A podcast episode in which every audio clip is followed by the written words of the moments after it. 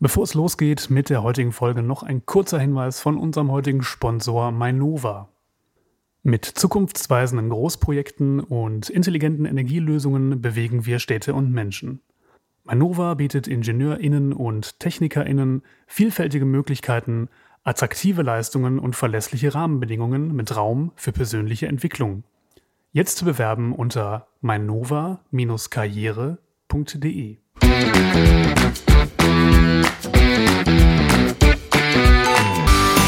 Hallo zusammen und herzlich willkommen zu einer neuen Ausgabe von Prototyp, dem Karriere-Podcast von Ingenieur.de und VDI Nachrichten.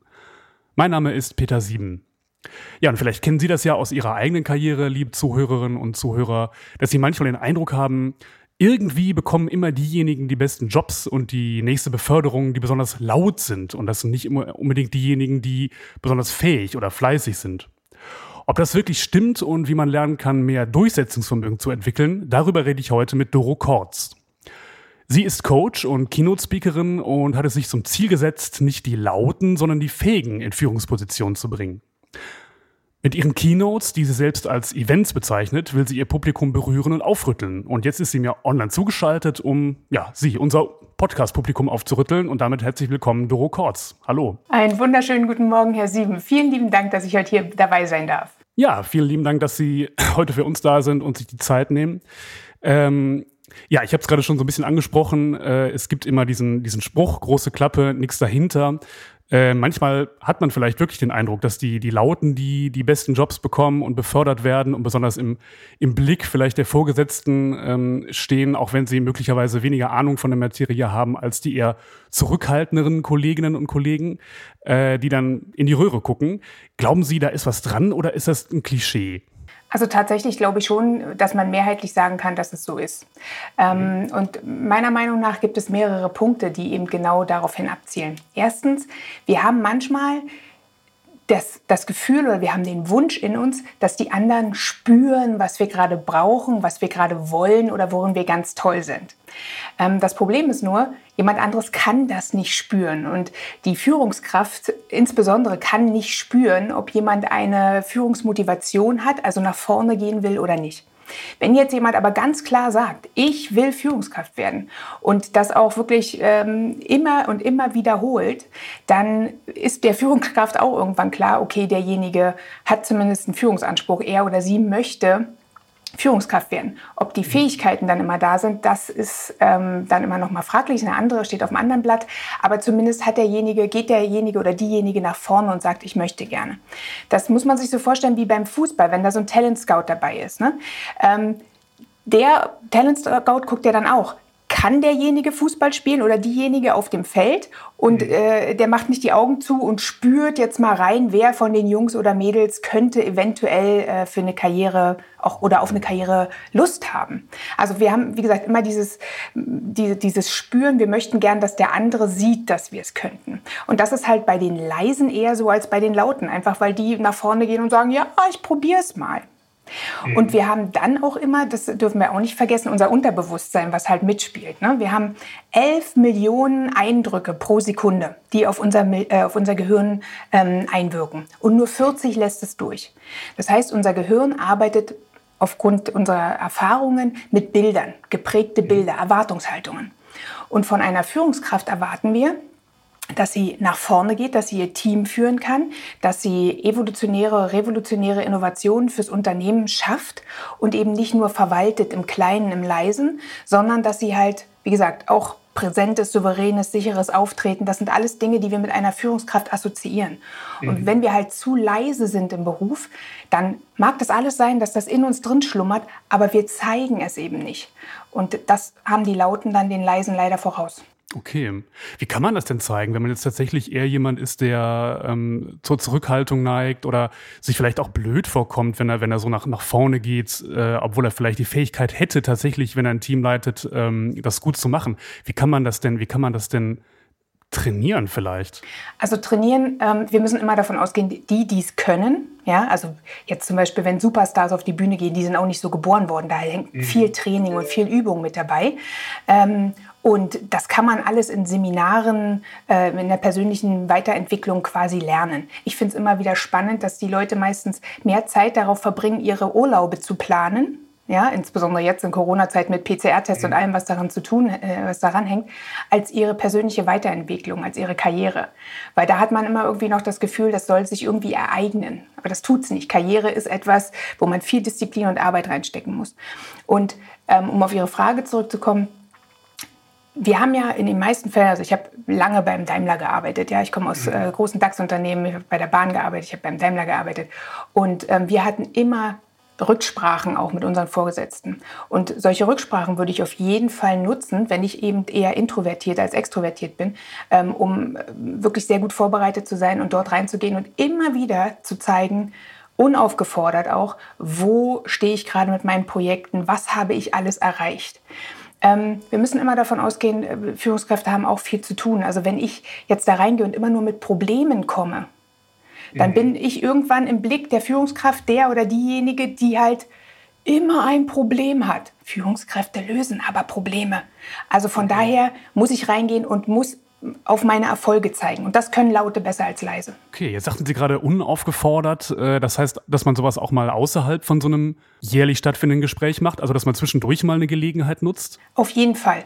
Also, ähm, ich glaube, dass diese, bei uns beim Daimler hieß das immer ein Navi-Gespräch. Ja? Wir hatten zweimal im Jahr so eine, ähm, sag ich mal, ja, so, so, so eine Zielrücksprache.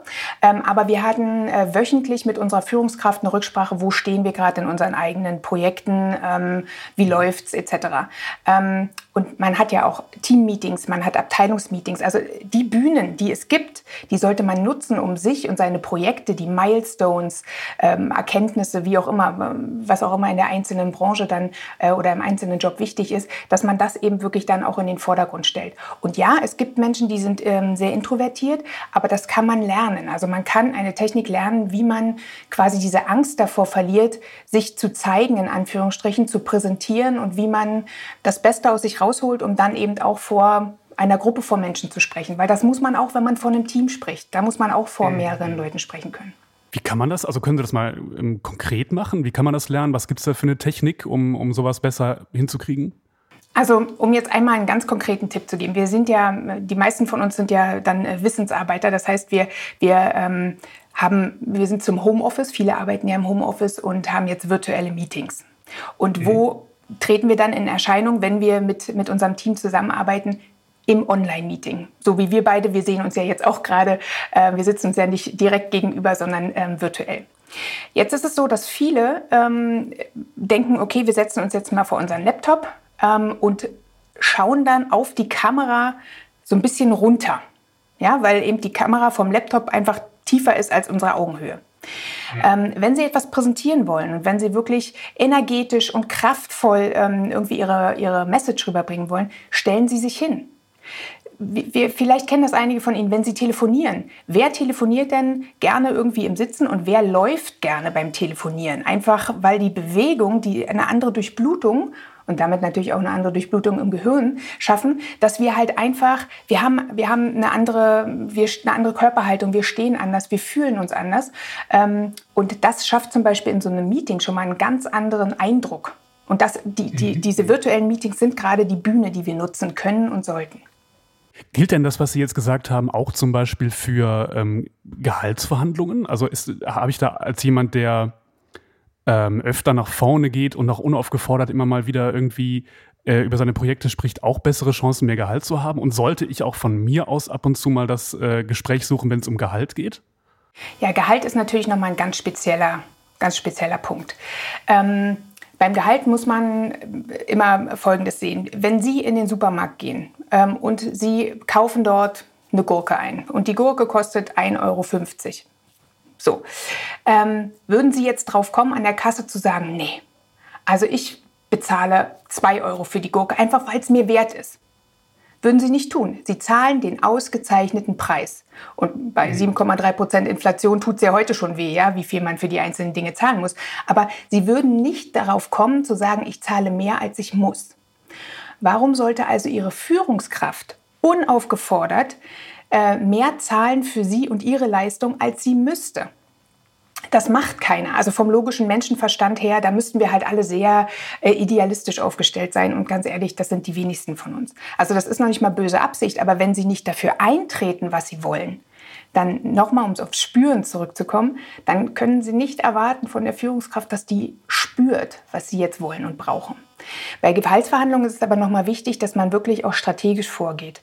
Ähm, Gehaltsverhandlungen, das ist ja meistens nicht das, was, wo die Führungskraft dann sagt, ja, ich gebe dir jetzt mal mehr, sondern die Führungskraft muss das ja auch im Reigen mit der höheren Chefetage, mit der Personalabteilung etc. abstimmen. Und äh, da ist es wichtig, die Timings richtig zu kriegen. Ja, also wenn immer im Januar von allen entschieden wird, wer kriegt mehr Geld ab März und sie kommen im Februar und, und kündigen an, sie möchten gerne mehr Gehalt haben, dann werden sie wohl oder übel ein Jahr warten müssen. Also müssen mhm. sie eher, äh, müssen sie gucken, wann ist es strategisch günstig, dahin zu gehen. Und da okay. auch hier vorbereitet in das Meeting reingehen, und über Erfolge sprechen. Denn es ist nicht selbstverständlich, was die Menschen als Leistung bringen. Nur weil uns Dinge leicht fallen, denken wir oft, das ist selbstverständlich, das könnte jeder, das fällt ja unter, Fe unter Fehler, das muss ich jetzt nicht irgendwie besonders betonen. Nein, der Wert der einzelnen Arbeit, nur weil es mir leicht fällt, heißt es nicht, dass es weniger wertvoll ist. Im Gegenteil.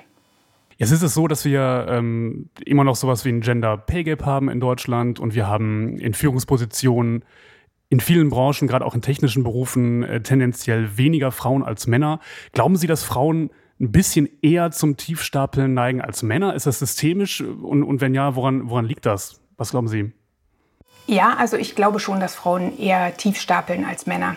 Ähm, wir sprechen da immer so von der mehrheitlich weiblichen und mehrheitlich männlichen Kommunikation. Mehrheitlich dann immer gaußsche Normalverteilung. Ne? Also die 68,27 äh, Prozent gelten dann als Mehrheit und die restlichen 31,73 sprechen dann eben anders.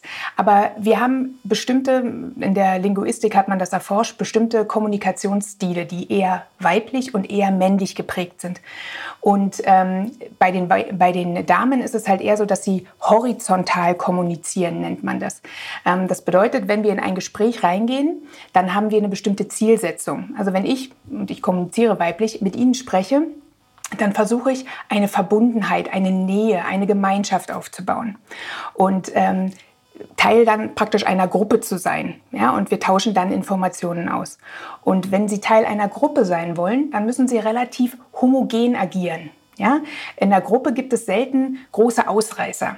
Und so ist es in der weiblichen Kommunikation. Ich weiß nicht, ob Sie dieses Beispiel kennen, aber ähm, wenn jetzt eine, eine, Gruppe von Damen in einem, in einem Café sitzt und es kommt eine andere Dame dazu und die sagt, und, und jemand sagt, hey, du hast aber einen tollen Rock an, dann äh, wird sie das meistens runtermachen. Sowas wie, ach, der alte Fetzen oder das hat, weiß ich, 120 Prozent weniger im Sale gekostet oder meinst du wirklich, dass der hier, das trägt er nicht ein bisschen auf?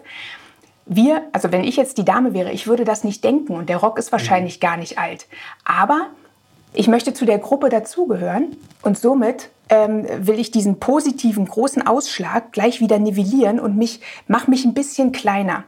Und deswegen hat man in der weiblichen Kommunikation wirklich sowas wie diese ja, Höflichkeitssachen. Könnte ich bitte was sagen? Oder ähm, wenn jemand, wenn jemand, wenn Sie für jemanden ein Projekt, äh, eine Projektarbeit erbracht haben und der bedankt sich und Sie sagen dann nicht dafür.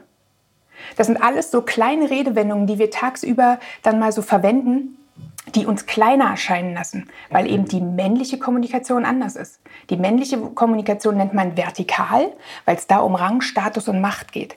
Und hier guckt man immer wieder, wer ist unterlegen und wo stehe ich in der Rangfolge.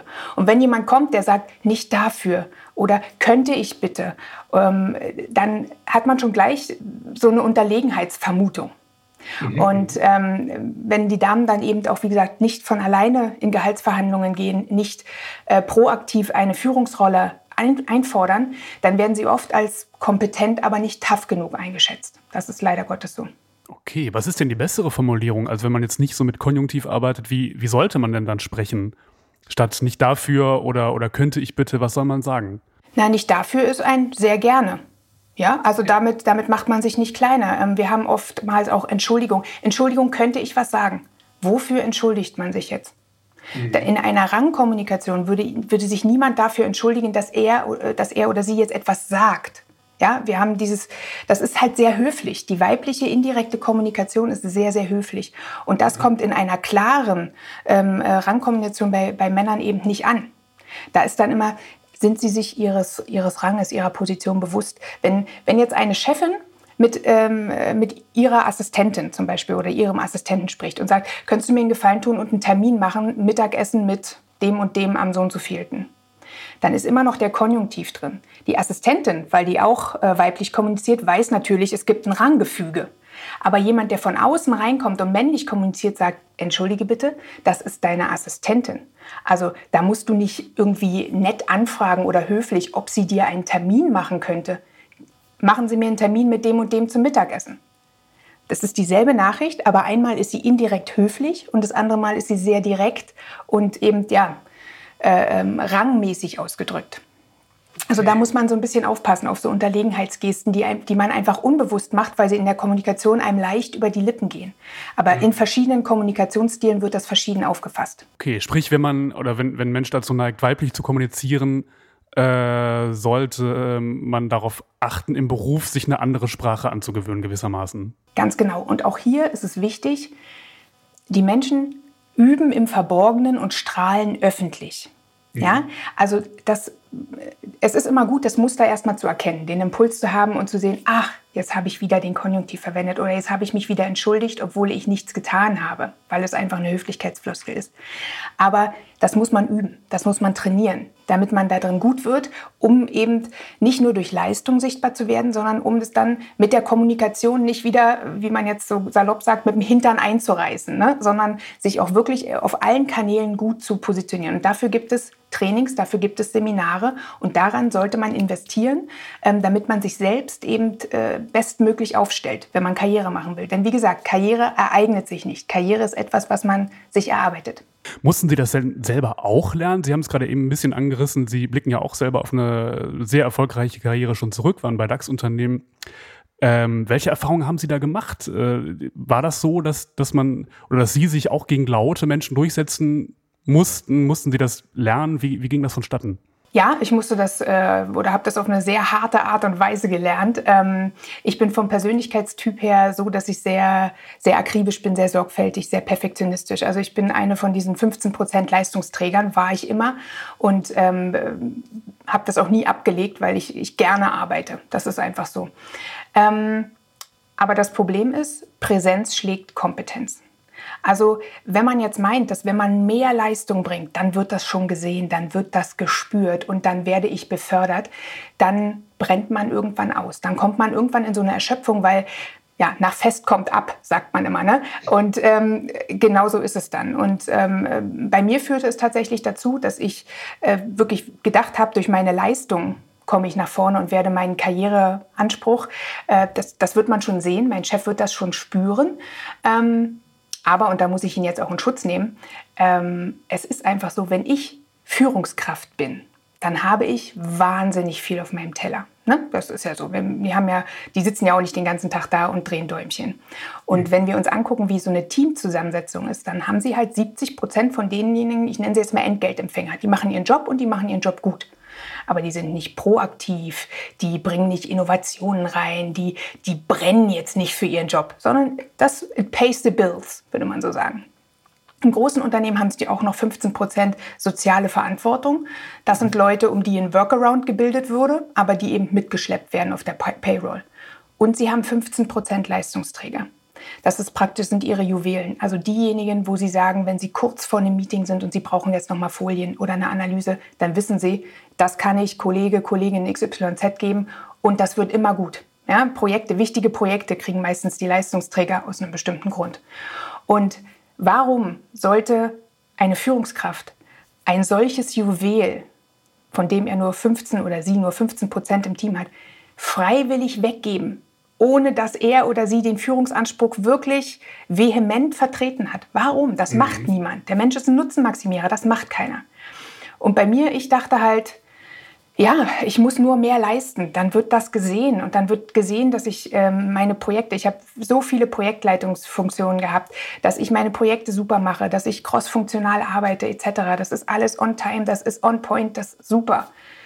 Ja, aber wie gesagt, mein Chef hat dann ähm, hat es eben nicht so gesehen, in Anführungsstrichen, sondern wollte mich nicht weggehen lassen und hat mich nur ganz, ganz ähm, knurrig, sage ich mal, in die ganzen Führungskräfte-Projekte reingegeben, mhm. ähm, damit er mich nicht verliert. Und äh, ich bin irgendwann ausgebrannt daran, ja. Das ähm, war eine sehr, sehr harte Zeit, weil ich bin dann Mutter geworden und konnte dann mein Pensum, das ich davor natürlich Davor konnte ich, weiß ich, äh, an den Tagen bis 18, 19 Uhr arbeiten, wenn es eben die Projekte ähm, einfach äh, für, für notwendig erachtet haben, in Anführungsstrichen. Ähm, und mit Kindern wollte ich natürlich trotzdem noch zeigen, ich bin jetzt hier nicht die, die Mami in Anführungsstrichen, die jetzt sagt, nee, ich bin jetzt glücklich mit nur meiner Familie und äh, bleibe jetzt hinterm Herd, sondern ich bin immer noch jemand, der, äh, ich bin immer noch Frau, ich bin immer noch Doro mhm. Kortz, verstehst du? Und ich bin immer noch Leistungsträgerin. Und dieses ganze Paket dann ähm, zu schaffen, das ging irgendwann nicht mehr. Okay, jetzt haben Sie gerade selber das Wort ausgebrannt äh, benutzt. Sie hatten ja, wenn ich das richtig gelesen habe, Sie sprechen da relativ offen drüber, selbst auch mit Depressionen zu kämpfen gehabt. Ähm, was, was war da genau passiert? Was, was ist da gewesen? Ja, es war eben genau dieses, dieses Hamsterrad, in dem ich mich dann befunden habe. Also mhm. immer noch meinen, meinen vollen Job machen, immer noch Leistungsträgerin sein, immer noch Karriereanspruch haben. Ähm, daneben, ich habe Zwillinge oder mein Mann und ich, wir haben Zwillinge, ähm, die äh, Zwillinge ähm, betreuen. Dann auch noch selbst Frau zu sein, also irgendwo noch selbst stattzufinden. Ähm, und eben auch Ehefrau zu sein und jetzt nicht nur, äh, sag ich mal, in so einem freundschaftlichen Miteinander, sondern immer noch leidenschaftlich und äh, bereichernd äh, in, in eine Ehe zu führen, ähm, führte dann irgendwann zu dem Punkt, dass ich nicht mehr abschalten konnte, weil bei Depressionen ist es ja nicht äh, unbedingt so, dass sie im Bett liegen und nicht mehr hochkommen. Das ist eine Form. Ich bin kein Psychologe, also da ist nicht meine Fachrichtung, aber das, was ich als Depression hatte, war eben ich konnte nicht mehr abschalten. Selbst am Wochenende drehten die Gedanken. Ähm, was muss ich für die nächste Woche machen? Was braucht das Projekt? Ähm, man, wenn, wenn die anderen auf der Couch saßen, habe ich immer noch, weiß ich, die Wohnung sauber gemacht oder irgendwas, weil dieser Motor in mir ähm, nicht mehr zu stoppen war. Und ähm, ja, das führte eben wirklich so weit, dass ich dann irgendwann komplett zusammengebrochen bin, auf Kur musste ich war auf, ich nenne sie Happy Pills, also okay. äh, wirklich diese, diese Psychopharmaka, damit es eben weitergeht, damit man funktioniert, damit es läuft. Und ähm, das Schlimme daran ist, dass wenn man Führungskräfte-Coaching, äh, Führungskräfteentwicklung macht, dass man ab bestimmten Riegen gibt es oder bestimmten Leitungsebenen gibt es eben mehr, die ebenfalls auf äh, diesen Happy Pills sind oder anderen Mitteln, um irgendwie wieder runterzukommen, äh, als die, die es nicht nehmen. Also es ist eine extreme mentale Belastung. Okay. Wie haben Sie es denn wieder da rausgeschafft? Also bei einer Depression ist es also erstmal, ich war auf Kur und auf Kur mussten die mich erstmal wieder ähm, ja, so ein bisschen runterbringen. Also ähm, ich fand das ganz, äh, also äh, total augenöffnend. Ich war an einem der ersten Tage kam eben der Leiter da von der, von der Kur vom medizinischen Bereich auf uns zu. Wir waren eine Gruppe von vier, fünf Leuten und er sagte, ähm, wie ist das denn bei Ihnen? Haben Sie einen Kollegen, einen Kollegen, wo Sie denken, mein Gott, der oder die arbeitet aber auch nicht richtig, ne? die macht sich auch nicht fertig. Ne? Und wir alle so, ja, ja, da gibt's den oder die eine. Und, oh, da kochten die Emotionen gleich hoch. Ne? Und dann sagte der Leiter, ja, und jetzt überlegen Sie nochmal, wer muss jetzt hier zur Kur? Ihr Kollege, Ihr Kollegin oder Sie? Und wir alle verstummt und merkten so, okay, also vielleicht ist es dann doch nicht der Kollege oder die Kollegin, die halt diese gute Selbsthygiene hat, die sich einfach regulieren kann und für die halt nicht der Job dann auch das Ein und, das Ein und Alles ist, sondern die, die oder der weiß, wo ist meine Grenze, welche Bedürfnisse habe ich, muss ich mich jetzt mal ausruhen, muss ich vielleicht mal Sport machen, um den Stresspegel runterzukriegen, ein Buch lesen, mich mit Freunden treffen, weil wirklich ähm, der, der Job so leidenschaftlich man ihn macht, aber man braucht immer einen Ausgleich. Also es muss eine Balance geben. Und das sehen wir ja jetzt auch durch dieses Homeoffice. Das war wichtig, um Gottes Willen, und das wird auch das hybride Arbeiten blei weiterhin bleiben. Aber hier haben wir diese Entgrenzung zwischen Arbeit und Privatem, zwischen Arbeit und Entspannung. Und ähm, Studien zufolge von Gallup, von der Technikerkrankenkasse, leiden wirklich 42 Prozent der Befragten an starker bzw. sehr starker mentaler Belastung durch mhm. eben dieses, die, ja, diese Ballung an ich check jetzt noch mal kurz die E-Mails. Ja, es ist 22.30 Uhr, aber wenn ich das jetzt mache, habe ich es morgen früh nicht. So, also diese, wir müssen da wirklich, man muss da wirklich ganz, ganz diszipliniert sein. Und nur weil einmal, bei mir ist die Depression jetzt glücklicherweise vorbei, ich bin gesund, ich bin weg von diesen Happy Pills, aber ich muss ganz diszipliniert darauf achten, mir meine Pausen, meine Mittagspausen zu geben, mir äh, mich zu, zum Sport zu, zu bringen, etc. Also ich muss wirklich da ein ganz, ganz starres Korsett einhalten, weil ansonsten so eine Depression, wenn man die einmal hatte, dann kann die einen ganz, ganz schnell wieder ja, in ihren Band ziehen. Okay, ja, ich kann mir vorstellen, dass das ähm, gar nicht so wenigen Leistungsträgern und Trägerinnen geht wie, wie Ihnen, ne? dass das so ein, so ein Phänomen ist. Was muss man denn als Chefin oder Chef oder als Führungskraft machen, wenn man sieht, dass Mitarbeiterinnen und Mitarbeiter vielleicht gerade äh, emotionale Probleme haben? Wie kann man damit umgehen? Also das, was Sie jetzt gerade gesagt haben, setzt voraus, dass die Führungskraft es sieht. Und ich glaube, an diesem, an diesem Punkt, da müssen wir ein bisschen vorher einsetzen. Denn ähm, eine Führungskraft bedeutet ja nicht nur Aufgaben zu delegieren, sondern eine Führungskraft ist das mit den ganzen Insignien der Macht, die man ähm, bekommt, wenn man den Vertrag zur Führungskraft unterschreibt, muss man im Kleingedrückten einmal gucken und da steht dann inoffiziell drin, dass man jetzt auch zum Kindergärtner oder zur Kindergärtnerin wird. Also das Wohl und Wehe des Teams das muss immer an erster Stelle mitstehen. Und ähm, für viele Führungskräfte, ähm, die, die gehen halt nicht so in die, sage ich mal, persönliche Interaktion mit ein. Was ich Führungskräften in äh, unseren Führungskräften-Seminaren, mein Mann ist ja Persönlichkeitstrainer und Führungskräfte-Coach, Jens Kort, und wenn wir äh, Coachings und Seminare zusammen haben, dann äh, gehen wir halt bei Führungskräften auch ganz klar darauf ein zu sagen, es ist ein einfacher Tipp. Aber wenn ihr am Montagmorgen ins Büro kommt, dann geht einmal die Runde und sagt allen einmal Hallo. Mhm. Das hört sich total komisch an, aber man bekommt mit der Zeit, wenn man das mal eine Weile macht, eine Woche, zwei, drei, vier, bekommt man so ein Gespür dafür, ob jemand der immer strahlt, jetzt aus dem Urlaub kommt und irgendwie in sich zusammengefallen ist, dann ist das ja äh, schon mal so ein Alarmsignal, wo man denkt, hm, na, eigentlich müsstest du jetzt erholt sein, aber du siehst überhaupt nicht so aus. Und dann kann man in der Rücksprache oder in einer ruhigen Minute auf den oder die Mitarbeiterin mal zugehen und sagen, Mensch, ist bei dir alles gut? Du hast bei mir hier auch mal ein, ein offenes Ohr. Wenn ich in irgendeiner Weise für dich da sein kann, dann gib mir Bescheid. Denn, und das ist das Wichtige daran, ähm, wenn Mitarbeiter in der Leistung irgendwann mal absinken, ja, dann kann man auf einmal anfangen zu schimpfen und sagen, ja, aber der muss doch die, die Timeline einhalten, die, die Präsentation war nicht gut. Wir sind alle keine bösen Menschen, aber wir haben alle außerhalb des Jobs, hoffe ich, auch noch ein Leben. Und wenn jetzt jemand in einer Scheidung ist, wenn jetzt jemand einen Hausbau nebenbei hat, wenn jetzt jemand äh, ganz frisch ein Kind bekommen hat, dann ist der Fokus, liegt ja eben nicht zu 100 Prozent auf der Arbeit. Dann ist das hoffentlich immer nur temporär oder eine andere Krise, die derjenige durch, durchläuft. Aber dann muss man ein anderes Verständnis als Führungskraft dafür aufbauen und demjenigen praktisch Unterstützung geben, so gut man es kann und so gut derjenige es auch annimmt. Ja, weil nur weil ich jetzt Hilfe äh, oder Unterstützung geben will, muss der andere es ja nicht unbedingt wollen oder annehmen. Aber ich glaube, dieses offene Ohr, dieses Gespür dafür, dieses ja, einfach sehen. Ne? Was wir vorhin gesagt haben, wir, wir alle wollen, dass unsere Führungskraft oder unser Umfeld spürt, wie es uns geht und danach äh, mhm. agiert. Und ich glaube, mit so einer Achtsamkeit kann man das so ein bisschen besser hinbekommen. Okay.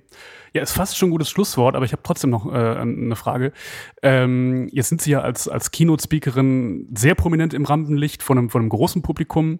Und ich habe in einem Kommentar gelesen einer Besucherin, die, ähm, die diesen Auftritt bewertet. Da schreibt sie, diese Frau hat Cojones. So, und ich deute das jetzt mal so, dass es äh, der, der Dame gefallen hat und dass sie da sehr, sehr offensiv und, und sehr laut einfach auch waren. Ähm, was haben Sie denn für Tipps, wie man, wie man das erreicht, dass man, also ich sag das, sag das jetzt, ich kopiere das jetzt so blöd, also dass man Cojones bekommt. Also sind Sie von Natur aus einfach so oder haben Sie das auch richtig trainieren müssen? Genau, also ich habe das auch trainieren müssen. Wie gesagt, wenn ich die Cojones von Anfang an gehabt hätte, ähm, dann wäre ich wahrscheinlich nicht in dieses Ausbrennen gekommen, einfach weil ich mich hätte abgrenzen können. Ich hätte mhm. das eben gelernt. Jetzt ist es so, dass wir alle in uns ja alle Emotionen haben. Ne? Und ähm, das ist wie, wie mit der Stimme. Ne? Wir können sehr hoch und sehr tief sprechen. Und je nachdem, was wir jetzt gerade äh, ähm, machen wollen oder was gerade in der Situation wichtig ist, können wir das anwenden. Und so ist das auch mit den Emotionen. Jeder von uns, Kochones heißt ja nichts anderes als Mut haben, ja, sich mhm. irgendwo hinzustellen und zu sagen, hier bin ich und äh, so wie ich bin, bin ich super und ich gebe euch jetzt in der Keynote, ich gebe euch jetzt den einen oder anderen Impuls. Äh, und diesen Mut haben wir alle in uns Sie werden das auch kennen, in bestimmten Lebenssituationen brauchen Sie eben einfach viel mehr Mut. Wenn Sie sich vor Ihre Familie schützend stellen müssen, dann entwickeln Sie einen wahnsinnigen Mut. Und das bedeutet, Sie haben das in sich. Das ist jetzt nichts, was man irgendwie auftrainiert. Das, was man allerdings trainieren kann, ist, dass man diesen Regler, wie bei der Stimme, von ganz hoch bis ganz tief schieben kann. Und das ist aber wirklich Persönlichkeitsentwicklung. Ne? Das sind Seminare, Leute, die das können, die eben vorne stehen, die, die trainieren das auch. Leute im Top-Management, die haben alle ihre Coaches, die haben alle Berater an ihrer Seite, ähm, die ihnen eben genau sagen, in solchen Momenten musst du so reagieren, da musst du das und die auch wichtige Termine oder Reden oder was trainieren. Und warum sollte jetzt nicht der oder die normalsterbliche Sachbearbeiterin oder eben schon äh, andere Führungskraft ähm, nicht eben auch diese Persönlichkeitsentwicklung machen, um sich, um einfach für sich den bestmöglichen Auftritt zu machen und das bestmögliche Gefühl ähm, für sich eben in, in den einzelnen Situationen herzustellen. Also von daher üben, üben, üben. Okay, üben, üben, üben ist noch ein, noch ein besseres Schlusswort eigentlich. Insofern gut, dass ich die Frage noch gestellt habe. Ja, vielen lieben Dank, Frau Kortz. Das war ein sehr spannendes Gespräch. Sehr gerne. Ich hoffe, Ihnen hat es auch ein bisschen Spaß gemacht. Auf jeden Fall. Ähm, und danke auch an die Zuhörerinnen und Zuhörer fürs, fürs Einschalten, fürs Zuhören und ein paar Infos äh, zu Doro Kortz und ihrem Schaffen gibt es noch in den Keynotes unten. Und dann bis zum nächsten Mal. Tschüss. Tschüss.